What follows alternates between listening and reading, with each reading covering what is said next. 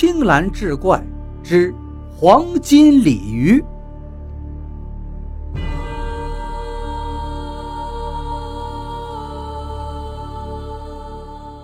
话说明嘉靖年间，江西有个渔夫，名唤张德言。他整日在鲤鱼滩上起早摸黑，在船上风餐露宿。但由于当地官府渔税盘剥太重，虽然很辛苦，但也只能糊口而已。这一年四月十五，张德言在鲤鱼滩上扎起了竹篱笆，布下了迷鱼阵，准备利用晚上的鱼汛多捕一些鱼。一切就绪后，张德言一看时候还早，就在船上小憩一会儿。养养精神，可刚闭上眼睛不久，他就做了一个梦，梦见一位老者，嘴边挂着两根长长的胡须，站在水里跟他说话：“我是鲤鱼王，今晚我要率领我的子孙去鄱阳湖产卵，子时要从你这里经过，烦请你撤了谜语阵吧。”张德言一听，很是着急，回复道：“渔王呀，我也想答应您，可是下月初官府就要来收渔税了。要是这渔税交不上，官府就会收走我的渔船，我的生计活路可就都没了。”鲤鱼王听完说道：“哦，你说的也是，那这样。”我给你一条银鲤鱼，就算作我们的买路钱吧。说完，从怀里掏出了一条银鲤鱼，递给张德言。张德言赶忙伸手去接，可一不小心，那银鲤鱼就掉进了水里。张德言一惊，醒了过来，可是睁眼一看，时间差不多了，他赶紧点起火把。撑船去看看迷鱼阵里头到底有没有鱼。结果一看呢，几十米宽的迷鱼阵没有一条鱼，却捞出了一个鲤鱼形的银饰。张德言拿着那个银鲤鱼仔细的一看，只见这个银饰品片片鳞片都细致入微，两只眼睛还栩栩如生。好像就是一条活鱼变成的一样，拿在手里估摸了一下，能有个一斤多重。再回忆起梦中的场景，不禁暗暗称奇。看来这鲤鱼王拿钱买路，这事是真的呀！再一看，月到中天了，离子时不远了。张德言赶紧就撤下了谜鱼阵。一切收拾停当，张德言坐在船头，想看个究竟。过了一会儿，整个河滩上水花四溅，在一条大鲤鱼的带领下，成千上万的鲤鱼顺着河流下了滩。张德言一看这场景，心惊肉跳呀，赶紧跪在船头，对着河中叩拜。第二天天一放亮。张德言赶紧把那条银鲤鱼包好，赶到县城，找了一家当铺。当铺老板名叫赵兴，那是个人精啊。他接过这银鲤鱼一看，好家伙，这做工相当的精美，估摸至少能值个上百两的银子。可再一看这张德言破衣烂衫的模样，他心下顿时有了主意。我看你这银鲤鱼呀，做工马虎，银子的质地呢也差了些，也就值个十两碎银吧。果然，张德言哪懂这金银首饰的行情啊？一听说值十两银子，早已经心花怒放了，忙不迭地答道：“行行行，就这个数就行。”赵兴忙吩咐掌柜取出碎银子，给了张德言，把他打发走之后，这赵兴细细地把玩着这条银鲤鱼，他觉得这个物件必是大户人家才有，却不知怎么会落到张德言这种穷人的手里。但好奇归好奇，他看着银鲤鱼也并非什么稀世奇珍，也就没太往深处多想。且说这张德言在交了余税之后。将剩下的银两用作平日花销，日子总算是好过了不少。转眼又到了来年的四月十五，鲤鱼王又来借路了，再次送给张德言一条银鲤鱼。张德言又拿到赵兴的当铺换银子了。这赵兴一见张德言又来当银鲤鱼，就起了心思了。借机邀请张德言去酒楼吃饭，用话套问银鲤鱼的来历。张德言这人呐，为人淳朴，没有什么心眼儿，加之又喝了点酒，一来二去就把银鲤鱼的来历给说了。赵兴一听这银鲤鱼的来头，动起了坏心思。第二天，他拿了银子，找到当地的鱼霸进行打点。让他把张德言撵走，自己则买了条渔船，占住了鲤鱼滩。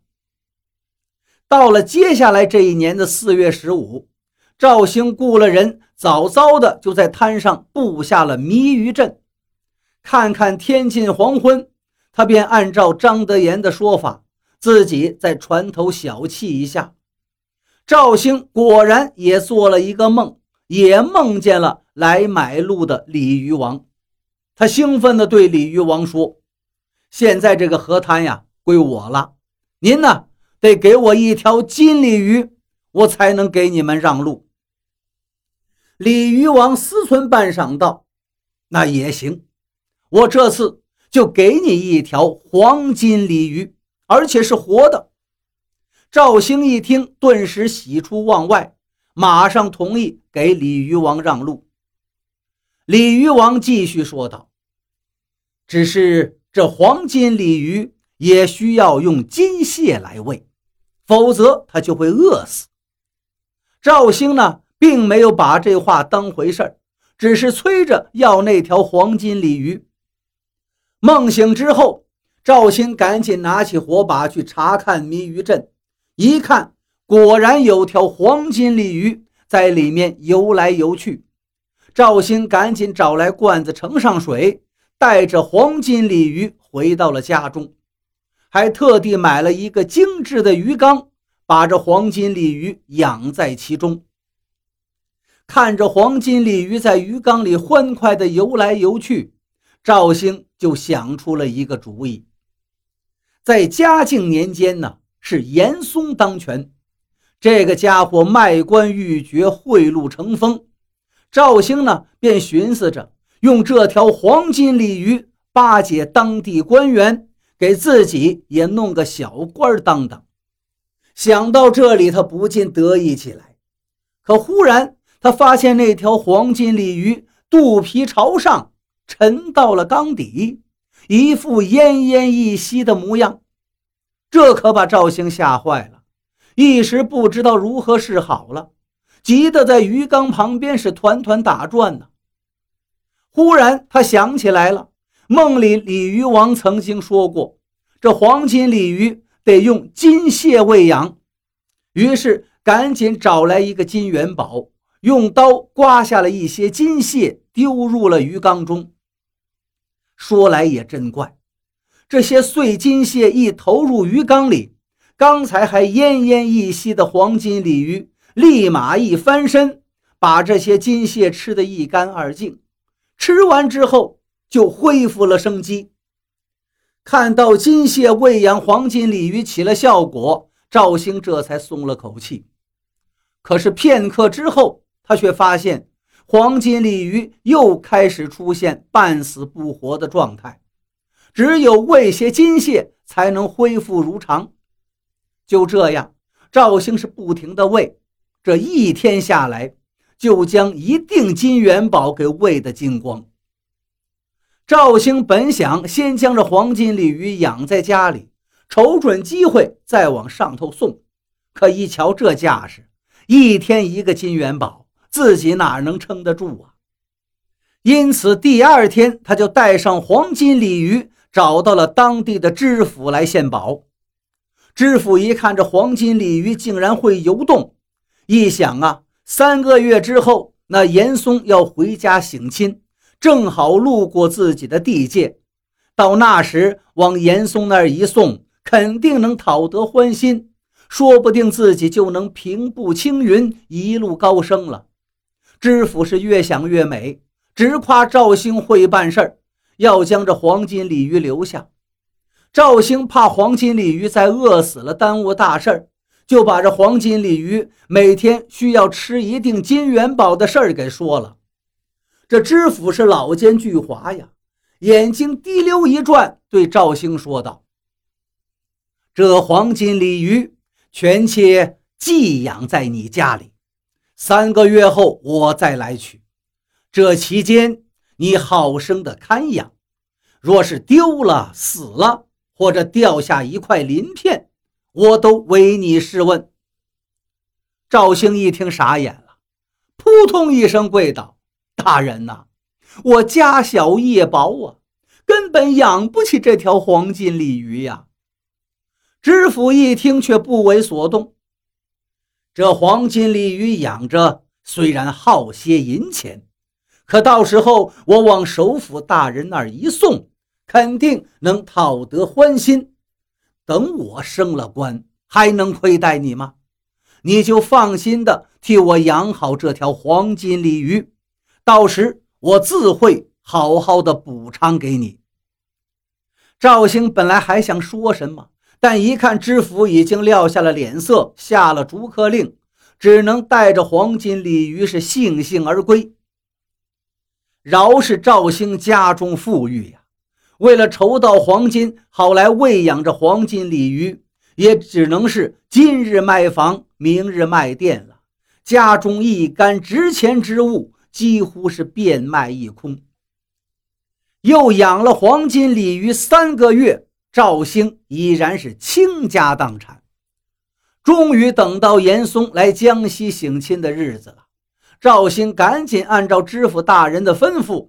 小心翼翼地把这黄金鲤鱼送到了知府手中。知府大人在打点关节，好不容易把黄金鲤鱼送到了严嵩面前。严嵩一听，黄金鲤鱼通体黄金，还能游会动，心中也觉得神奇，便带领着幕僚一起来看。等揭开鱼缸盖子一看，却不见什么游来游去的黄金鲤鱼，只是看见那水缸里头一动不动地躺着一条石头雕成的鲤鱼。老严嵩是勃然大怒，认为知府送这个礼是存心戏弄自己，便找来了江西巡抚，责成他处置。江西巡抚哪敢怠慢呀？当天就派人罗织了罪名，将那个知府逮捕下狱。可怜这赵兴啊，一身破衣烂衫，饥肠辘辘，眼巴巴的等着知府高升，将来补偿自己呢。可哪里想到，等来的却是知府下狱的消息。